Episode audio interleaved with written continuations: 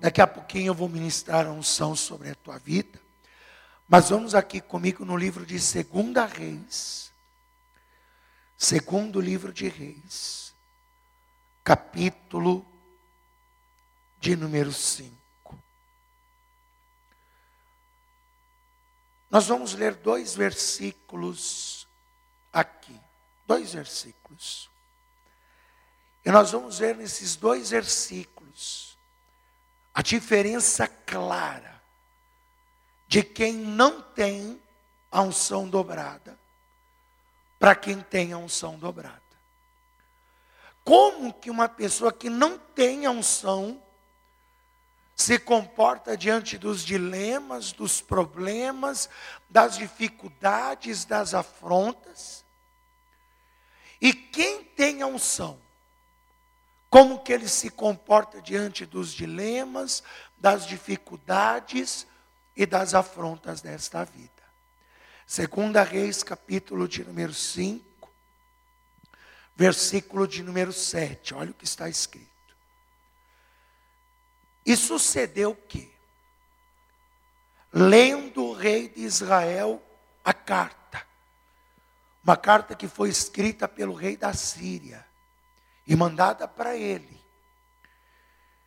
rasgou as suas vestes e disse: Sou eu Deus, para matar e para vivificar para que este envie a mim, para eu restaurar a um homem da sua lepra?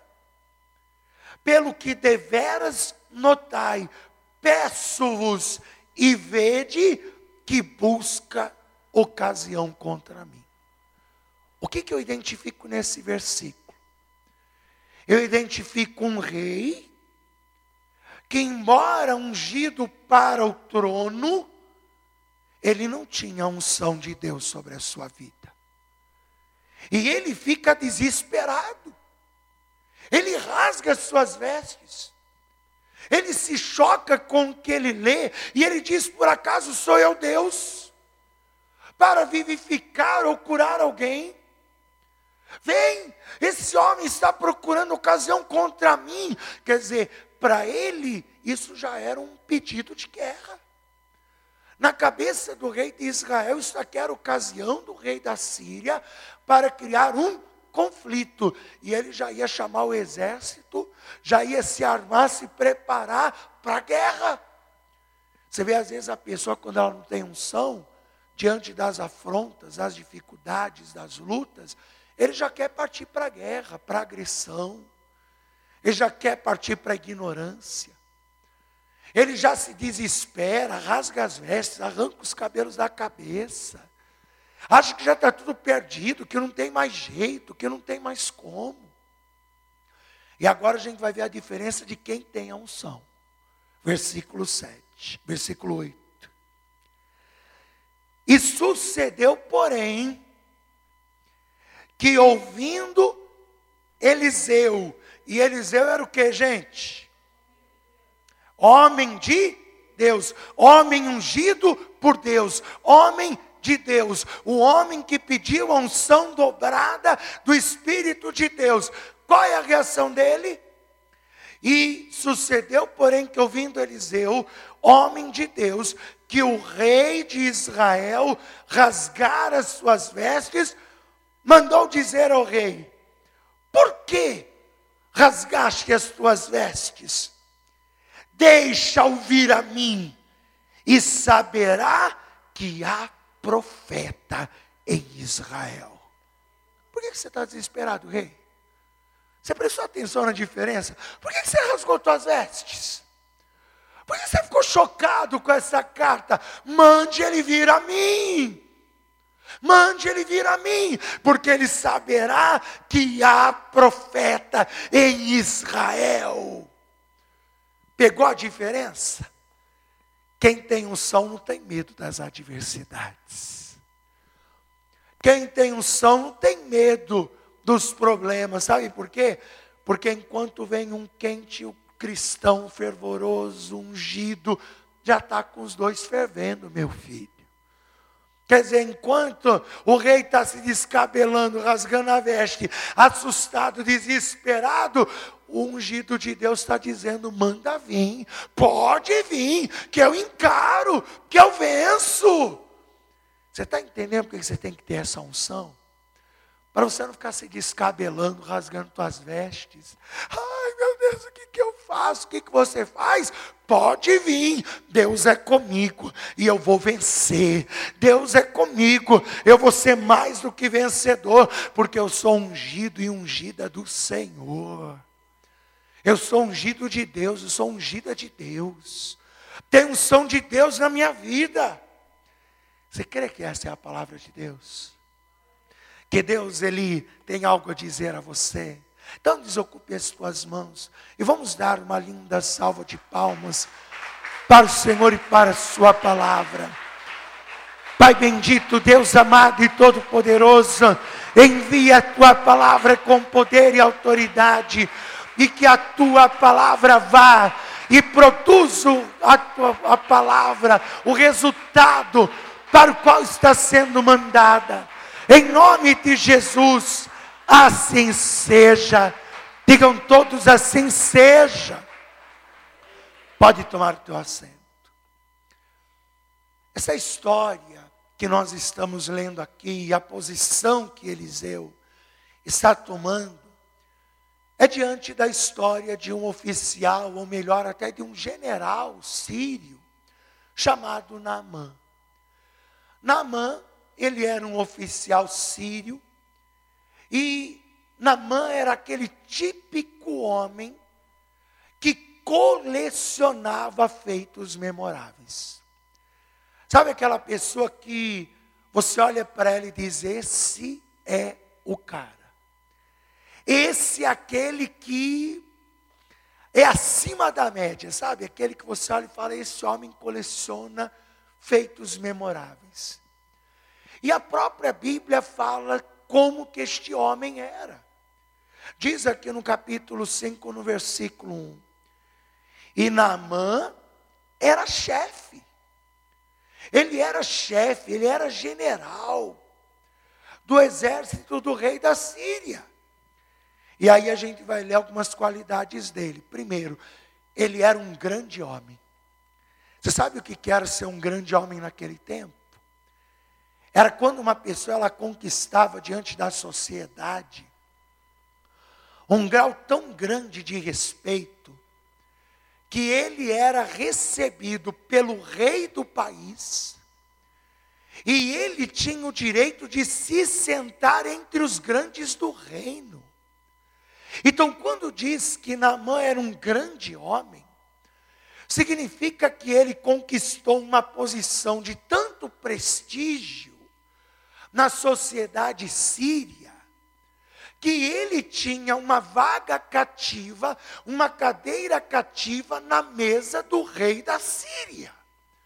Quer dizer, quando o rei reuniu seus grandes, para banquetear com eles, para comer com eles, Namã tinha uma cadeira certa ali. Ele era um grande homem diante daquela nação. Não somente isso, mas diz também que ele era um homem de muito respeito. Para você ter uma ideia, ele era um homem tão respeitado que os seus soldados, sabe como que eles chamavam Namã? O pastor chamava ele de capitão, de general, de chefe, engano seu. Chamavam ele de pai porque eles tinham um carinho tão grande, eles eram como uma família, e Naamã era um general tão respeitado diante do seu soldo, que os seus soldados reportavam-se a ele como um pai. Eles tratavam Naamã como pai.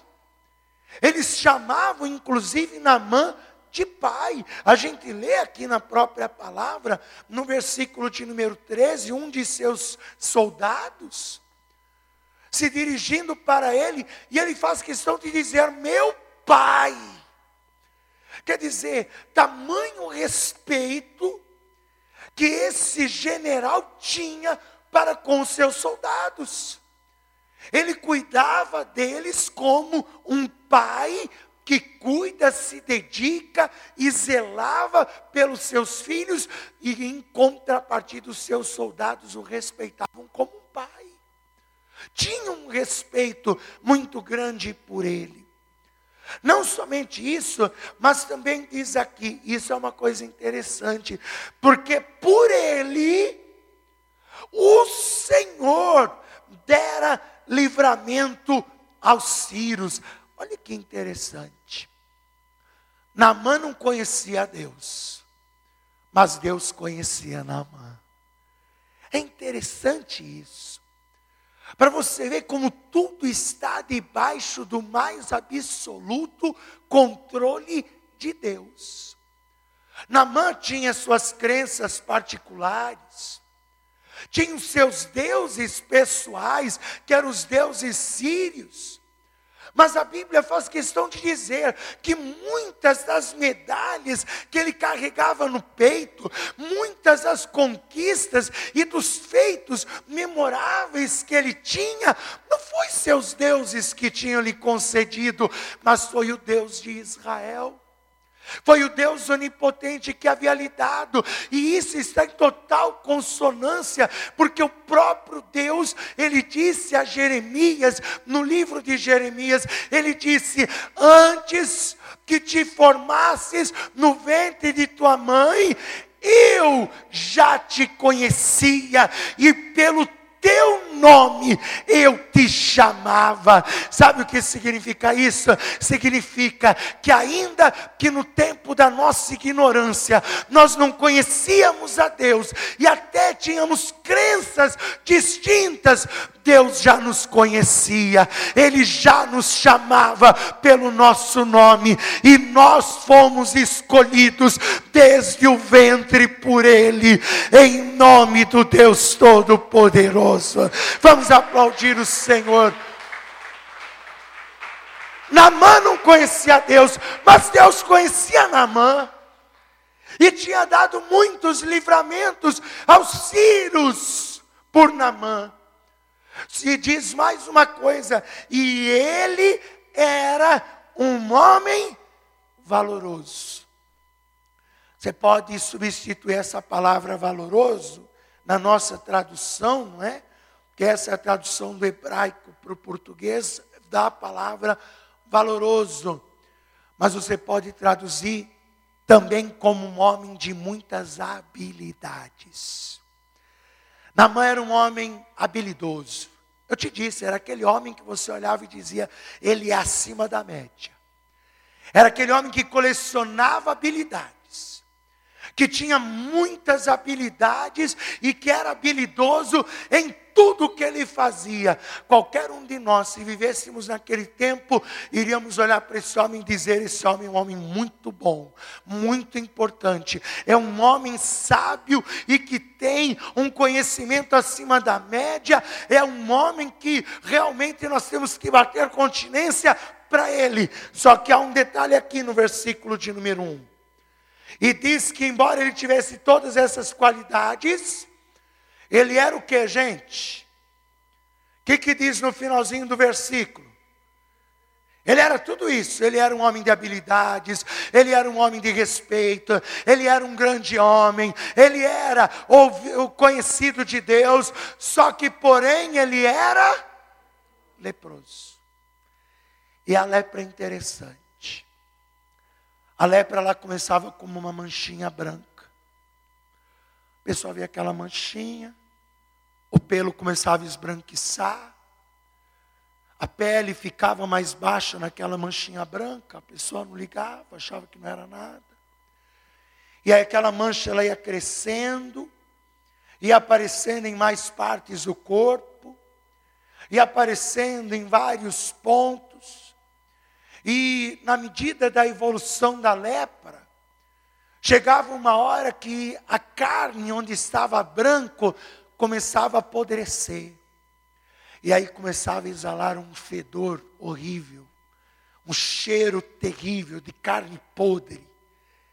Então, Namã, para quem olhasse para ele, via aquele homem bem alinhado, com a sua roupa de general, via suas medalhas estampadas no peito, via aquele homem viçoso, aquele homem cheio de qualidades, só que, porém, ele era leproso por debaixo de toda aquela pompa por debaixo daquelas patentes nos ombros, por debaixo daquela roupa de general, por debaixo daquelas medalhas, tinha um homem doente.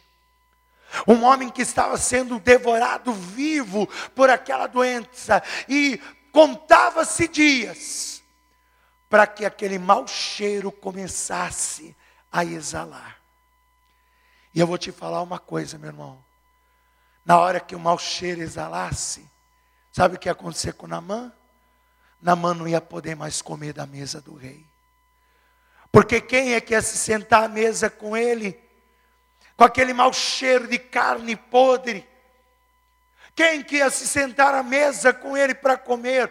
Ele ia, não ia poder mais conviver com os seus soldados. Porque os seus soldados iam ficar com medo de serem contagiados por aquela doença ele ia ser excluído da sua família, ele ia ser excluído do convívio dos seus amigos. E eu vou te dizer uma coisa, viu? Nós estamos em pleno século 21, a lepra é uma doença controlada, é uma doença que hoje já se controla, só que existe uma lepra que atinge muitas pessoas. E ela age igualzinha à lepra daquele tempo. Sabe qual é o nome dela? Qual é, pastor? Pecado. O pecado é como uma lepra. Ele começa pequenininho. É um escorregãozinho. É um errinho. Aí ele começa a crescer. E vai crescendo. Vai crescendo. E aí a pessoa faz o quê? A pessoa ela esconde o pecado dela, não é? Ela coloca as suas patentes, as suas medalhas, as suas honrarias, os seus méritos, porque ela usa isso como uma cortina de fumaça para esconder o pecado que está consumindo ela. Ela usa sua patente, usa a sua roupa de general e ela tenta esconder ao máximo aquele pecado que vai consumindo e vai crescendo. Agora escuta uma coisa, meu irmão. O pecado é como a lepra. Você só consegue esconder até certo ponto. Porque chega uma hora que começa a cheirar mal. E na hora que começar a cheirar mal, não tem patente. Hora que começar a cheirar mal, não tem cargo. Hora que começar a cheirar mal, não tem roupa bonita que esconda. Não tem banho que tire o mau cheiro. Não tem como esconder. Por isso que o homem e a mulher que vai se dando aos desvarios do pecado, ele tem que acordar enquanto ainda há tempo. Porque senão depois o mau cheiro começa a exalar e ele é exposto, e quando ele é exposto, não adianta ele ter valores, não adianta ele ter até mesmo princípios, não adianta ele ter toda essa gama de valores aqui, como na mantinha, porque o pecado, ó, joga tudo ribanceira abaixo. Pecado faz isso. Sexta-feira eu conversei com o moço. Chegou aqui na igreja me contando, falou, pastor, há 20 anos da minha vida eu luto contra a cocaína. 20 anos. Sou caminhoneiro. Nunca atrasei uma entrega, olha, valoroso, né? Quantos caminhoneiros aí não deixam trabalho pela metade, não abandona? Ele falou, pastor, eu nunca atrasei em 20 anos. Só que para eu conseguir isso, eu uso cocaína. Consegui esconder até onde foi. Só que chegou uma hora que todos descobriram, o pecado começou a cheirar mal. Pastor, sabe o que aconteceu? Quando descobriram, antes todo mundo me respeitava. Antes todo mundo, eu falava, as pessoas abaixavam a cabeça, falavam, sim, senhor. Sim, senhor, obrigado pelo conselho. Mas quando exalou mal, quando descobriram o meu segredo, começaram a me desdenhar, me desprezar. Olhavam para mim, eu tentava aconselhar um amigo meu, ele olhava para mim e falava: Quem é você para me dar conselho? Você que fica cheirando carreira de cocaína. Vem querer me dar lição de moral agora? Quer dizer, pastor, foi tudo por água abaixo. É que eu estou te dizendo, né? Pessoal pode ter várias qualidades, mas na hora que o pecado exala forte, meu filho, vai tudo, ó, morra abaixo. Não importa.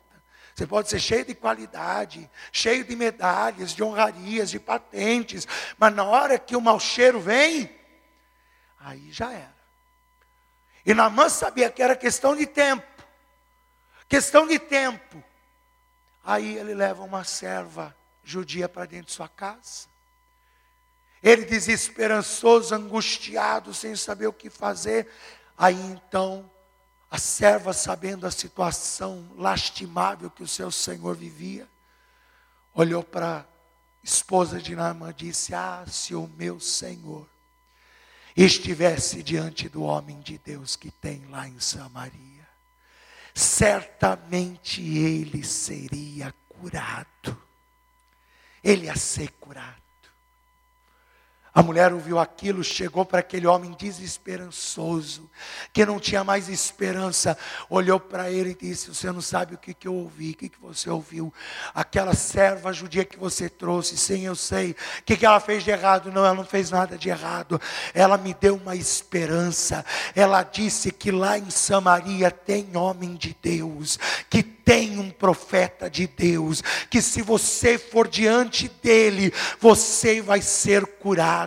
Meu irmão, preste atenção. Sabe o que eu estou fazendo aqui nessa tarde? Eu, pastor, o senhor está fazendo o papel de quem? De Eliseu? Não, eu estou fazendo o papel daquela moça, daquela judia. Eu estou sendo o mensageiro, como ela foi a mensageira de Deus. Ela disse: Olha, tem Deus lá em Israel, e eu estou dizendo para você: olha você que entrou aqui sem esperança, você que entrou aqui pensando que está tudo acabado, que não tem mais jeito para você, que não tem mais como, que o mau cheiro vai exalar a qualquer momento, que vai tudo por água abaixo.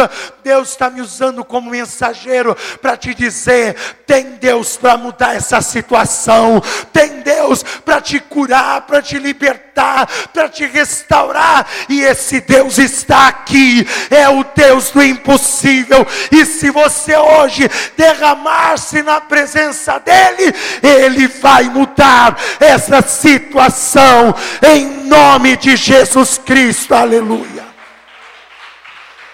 Eu vim trazer esperança para quem não tem mais esperança. Você está sem esperança? Pois aqui tem um Deus que pode mudar esse quadro. Aqui tem um Deus. Ah, aquele homem desesperançoso viu esperança, chegou para o rei da Síria e diz: Manda, manda agora uma carta para o rei de Israel, que eu vou lá. Eu vou atrás desse homem de Deus. Aí foi onde a gente leu, né? O rei se desesperou. O que, que eu vou fazer? Ele quer me matar. Sou eu Deus. E aí Eliseu, que era homem de Deus, falou: manda vir. Manda vir, pode vir, porque aqui tem Deus, aqui tem Deus que cura, aqui tem Deus que liberta, aqui tem Deus que sara, e ele vai saber que há profeta em Israel. Meu irmão, quando você tem unção de Deus, pode vir qual for a afronta, você olha e diz: pode vir, porque eu estou preparado. Maior é o que está comigo do que o que está com você, porque comigo está o Deus Todo-Poderoso. Aí Naamã chega, aquela comitiva de camelos, os camelos cheios de tesouros, ouro, prata, vestes. E ele chega na pompa, com sua roupinha de general, suas patentes no ombro, suas medalhas no peito, sentado no seu camelo, porque lá naquele lugar não é cavalo, é camelo, viu gente? Sentado no seu camelo, com aquela comitiva de soldado atrás, de criados. Aí ele chega, me mandaram vir aqui. Onde está o homem de Deus, o profeta Eliseu? Onde está? Onde ele está? E ele está de frente da casa de Eliseu. Ele está lá esperando o Eliseu sair da casa. Quando aí vem um mensageiro. A Bíblia não fala nem quem era, não era nem Geazi, era um mensageiro. Um mensageiro. Naquele tempo, você sabe que, quando, lê isso na Bíblia que você vai ver o que eu estou te falando. Naquele tempo, geralmente os reis, eles mandavam crianças como mensageiros. Eram os pomos de recado, os mensageiros eram crianças. E eu vou te dizer por quê. Porque naquele tempo, sempre quem morria era o mensageiro. Se o rei não gostasse da notícia, ele mandava matar o mensageiro. Quando Davi recebeu a notícia que Isaú tinha sido morto, ele mandou matar o mensageiro. Pode ver, todo mensageiro grande que vem na Bíblia, ele era morto. O rei não gostava da notícia, manda matar o mensageiro. Manda a cabeça de volta para o rei. Não gostei dessa mensagem. Então o que, que os reis faziam? Eles apelavam para a misericórdia, mandava criança. Porque chegava uma criança, 12 anos, 13 anos, diante do rei, tem uma mensagem para o rei. Aí ela falava, ainda que fosse uma mensagem ruim, o rei ficava com dó de matar uma criança, né? Poxa, eu vou matar uma criança. Aí eu imagino aquele menino adentrando no meio da comitiva. Cadê o, o, o seu Namã? Os soldados olhando, o que, que você quer aqui, menino? Não me manda, eu estou com uma mensagem aqui para o seu Namã, onde que ele está? Está lá na frente. Dá licença, dá licença, dá licença. É o senhor o seu Namã? Sou sim, o que você quer, menino? O que você quer? Eu tenho uma mensagem do profeta Eliseu para você. O que, que ele quer? Ele quer que eu entre na casa? O que, que ele quer que eu faça? Não, ele mandou o senhor descer aí do, do camelo. O senhor está vendo aquele rio ali, ó, o Rio Jordão? Ele está mandando o senhor se despir, se banhar lá sete vezes. Aí o menino virou as costas e foi embora. Ah, o Namã ficou indignado. Esse homem está pensando que é quem? Que homem de Deus é esse? Que absurdo! Lá na Síria não tem rios mais limpos do que este aqui, para mim me banhar. Eu pensei que ele ia me chamar, e o profeta ia pôr a mão sobre o doente, sobre a ferida, ia invocar Deus, e o doente ia ficar curado. Você vê, né? Tem gente que ela, ela quer dizer para Deus como que Deus tem que fazer o um milagre na vida dela. Deus, se o Senhor é comigo, eu vou chegar lá na igreja. O pregador vai sair rodopiando do altar, cortando laço, vai chegar até mim e vai olhar nos meus olhos e vai dizer: Eis que o Senhor manda te dizer, varoa, iluminada, voadora de Jesus. Tem gente que ela quer dizer como que Deus tem que trabalhar. Naamã já tinha até sonhado como é que o, o profeta Eliseu ia curar ele.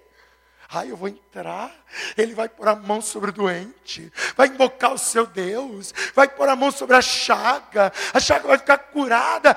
Meu irmão, Deus trabalha do jeito que Ele quiser, Ele age do jeito que Ele quiser. Você pode estar aí sentado, sentada, ouvindo essa pregação e Deus ministrar um milagre na tua vida, sem fazer qualquer estardalhaço, sem fazer qualquer situação. E sabe por quê? Porque Ele é o Deus onipotente e Ele age e trabalha como Ele quer trabalhar. Sabe o que aconteceu comigo uma vez? Eu tava, fui no médico, e o médico falou: Olha, você está com o teu fígado gordo. Eu falei, mas doutor, eu estou bem, não estou sentindo nada de ruim, é, mas o teu fígado, eu fiz a, fiz a ressonância, e ele falou, o teu fígado está cheio de gordura. Olha, você precisa tratar isso, porque senão você pode pegar uma hepatite, alguma coisa aí. Eu fiquei apavorado. Fiquei apavorado. Senhor, se eu ficar doente, como que eu vou fazer a tua obra? Senhor, se eu ficar doente, como que eu vou fazer a tua vontade? Eu tenho que ter saúde para estar no altar pregando, levando a tua palavra. Já pensou, Senhor, eu lá no altar com dores, críticas, meu Deus, me cura. Aí sabe o que aconteceu?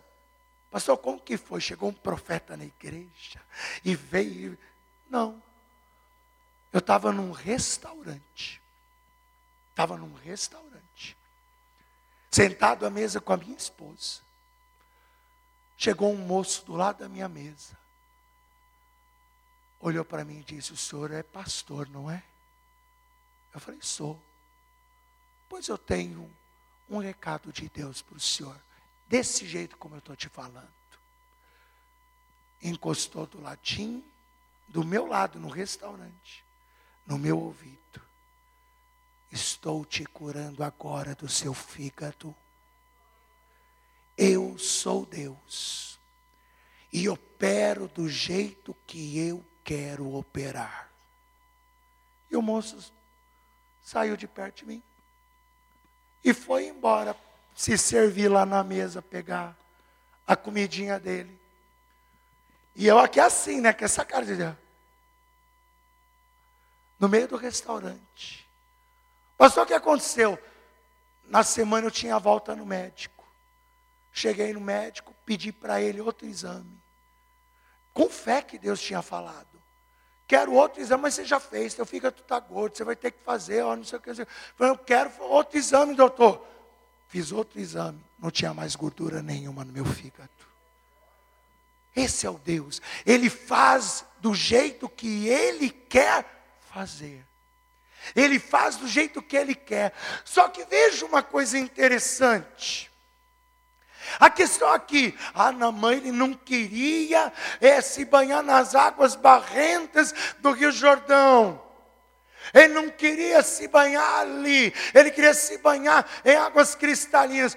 Meu irmão, meu irmão, imagine ele se despindo diante de todos os seus soldados tendo que expor as suas feridas, expor a sua vergonha.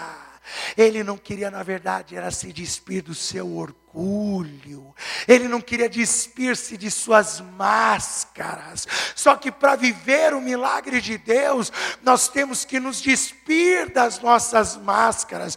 Porque olha, eu posso usar máscaras para enganar você, ou você usar máscaras para tentar me enganar. Mas uma coisa é certa: não existe máscara alguma diante do Deus onipotente. Não existe máscara nenhuma diante de Deus. E se nós queremos verdadeira unção, verdadeiro milagre, nós temos que nos despir do nosso orgulho, temos que nos despir do nosso orgulho, da nossa, da nosso sentimento de orgulho e temos que sim nos humilhar debaixo da potente mão de Deus, porque se nos humilharmos debaixo da potente mão de Deus, ele nos exaltará na hora e no momento oportuno para que o nome dele seja glorificado. Vamos aplaudir Jesus. E pastor, a pregação ficou chata. Ih, não, pastor, peraí, peraí. Que papo doido é esse aí? Eu tenho que me despir do meu orgulho. O que, que é isso aí, pastor? Eu tenho que expor os meus pecados. Não, pastor, deixa eu aqui quietinho com a minha fardinha aqui. E o que é, pastor? Não. Não, pastor, deixa minhas medalhinhas aqui quietinha. Deixa as minhas patentes aqui. Não, pastor, de jeito nenhum. Pois é, meu filho. Só que hoje, você quer unção. E Deus quer conserto de você. Porque para ter unção tem que ter conserto. Para ter unção dobrada tem que ter conserto. Quando há conserto, o poder de Deus então se manifesta. Pastor, mas eu vou confessar para quem? Para o senhor? Ou vou ter que confessar para a igreja? Ou as minhas manchinhas, os meus pecados? Não, meu filho. Se confessarmos a Deus os nossos pecados. Fiel é Deus para perdoar os nossos pecados e nos livrar de toda injustiça. O problema é que às vezes a pessoa está tão tomada pelo orgulho que ela não consegue se despir diante de Deus. Ela está tão tomada pelo orgulho que ela não consegue chegar diante de Deus e dizer: Deus, eu pequei. Deus, eu errei. Deus me perdoa, Deus, eu quero me consertar diante de Ti. Ela está tão tomada pelo orgulho que ela não consegue se despir diante de Deus. Ela não consegue se despir diante do Senhor. Naamã não queria se despir diante dos seus soldados. Tanto que um disse: Meu pai, se ele te pedisse algo mais difícil, o senhor não faria? Faria. Então, meu pai, vai e lava, lava os seus pecados. Meu irmão, lava os teus pecados diante de Deus. Porque se você confessar a Ele os seus pecados, Ele não vai só te perdoar mas Ele vai te lavar com água limpa e vai te sarar na alma, no espírito e vai te encher da unção do Espírito Santo de Deus. Namã se despiu, entrou na água, todo mundo estarrecido. Meu Deus, Olha o estado deplorável que ele estava debaixo daquele, daquela farda. E ele ali, tomado por uma vergonha tão grande, ele entra dentro da água do Jordão e ele se banha uma, duas, três, quatro, cinco, seis, e na sétima vez ele sai tão limpo, tão limpo, sua carne tão limpa, a sua pele tão perfeita, tão perfeita, que era como a carne de uma criança. E veja, Deus não só restaurou a saúde de Namã, mas Deus restaurou a honra, o prestígio, o valor de Namã. Se antes ele era um homem valoroso, agora ele é duplamente valoroso. E por quê? Porque ele agora tem a santificação do Altíssimo na sua vida. Meu irmão, é assim que nós temos que fazer. Nós temos que nos pôr nos pés da cruz, confessarmos a Jesus os nossos pecados, sentir a nossa miséria, a nossa vergonha. Mas uma coisa eu sei: na hora que nos levantarmos, estaremos sarados, curados, purificados e limpos, e seremos como crianças e duplamente ungidos e honrados por Deus, em nome de Jesus. Fique de pé no seu lugar, por favor.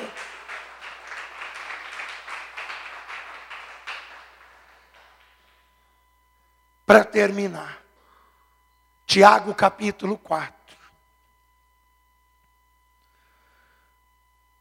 Você sabe que às vezes a luta que a gente está passando é só Deus esperando isso da gente que a gente sinta as nossas misérias. Que a gente chegue, não é para mim, não, não é para a pessoa que está do teu lado. Tem gente que é assim, né? Pastor Daniel, faz um gabinete comigo.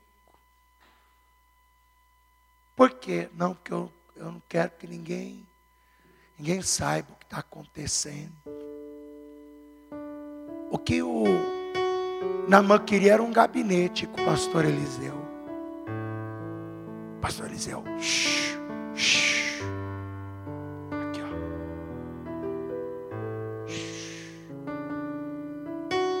Estou mostrando só para o senhor, tá?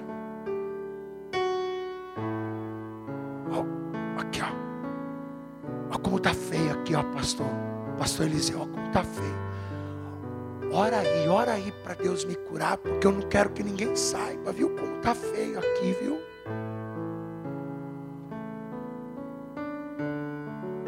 Senti as vossas misérias. Senti as vossas misérias. Tiago capítulo 4, versículo 9. Senti as vossas misérias. E lamentai e chorai. Converta-se o vosso riso em pranto. E a vossa alegria em tristeza humilhai-vos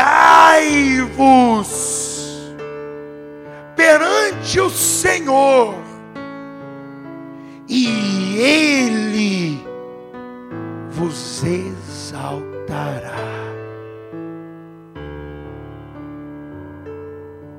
Tem louvor, né, pastor Amaro, que fala isso, né? Como na mana eu quero descer. O senhor conhece esse louvor? Canta um pedacinho para a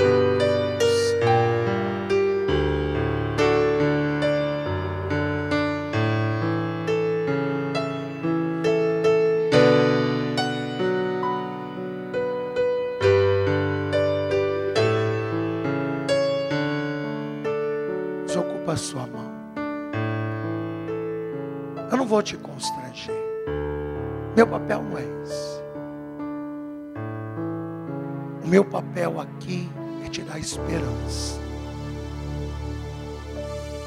Esperança que Deus pode mudar esta situação. Mas Deus está te dizendo: eu preciso de um conserto contigo. Eu preciso que você quebre qualquer orgulho que te impeça de se entregar totalmente para mim e de verdade. Diante de Deus não há méritos. Diante de Deus não há patentes. Diante de Deus não há insígnias.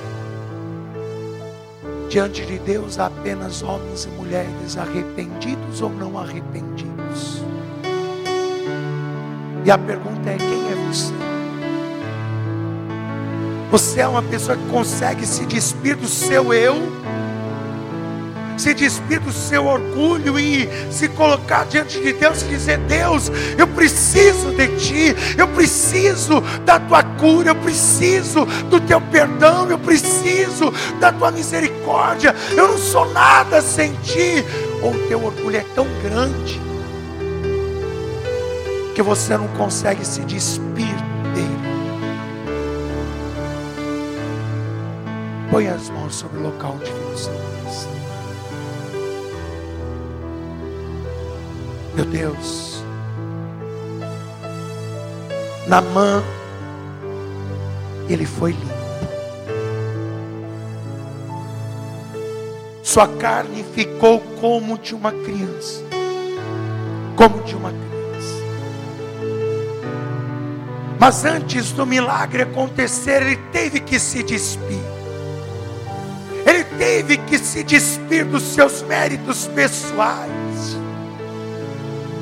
teve que se despir de suas patentes, de sua roupa que designava que ele era o chefe dos seus soldados. E ele teve que se pôr diante de ti humilhado, para que o Senhor o exaltasse. É como está escrito na tua palavra: muitos que dizem: Rico sou e de nada tenho falta. Mas o Senhor olha para eles e diz: Pobre, cego, miserável e nu. Senhor, hoje nós nos despimos do nosso orgulho, nos despimos dos nossos méritos pessoais e nos colocamos arrependidos diante de Ti, arrependidos dos nossos pecados, arrependidos das nossas falhas, reconhecendo que somos falhos. E Senhor, nos humilhamos diante de Ti,